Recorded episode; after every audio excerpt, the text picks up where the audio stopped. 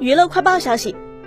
九月二十五日许昕在社交平台晒出一张二胎女儿手拿全运会金牌的照片并表示妹妹的见面礼已到达官宣老婆产下二胎。二十四日全运会乒乓球混双决赛联合队的新闻组合刘诗雯许昕夺冠。许昕在采访表示这枚金牌是给予女儿的最好的见面礼。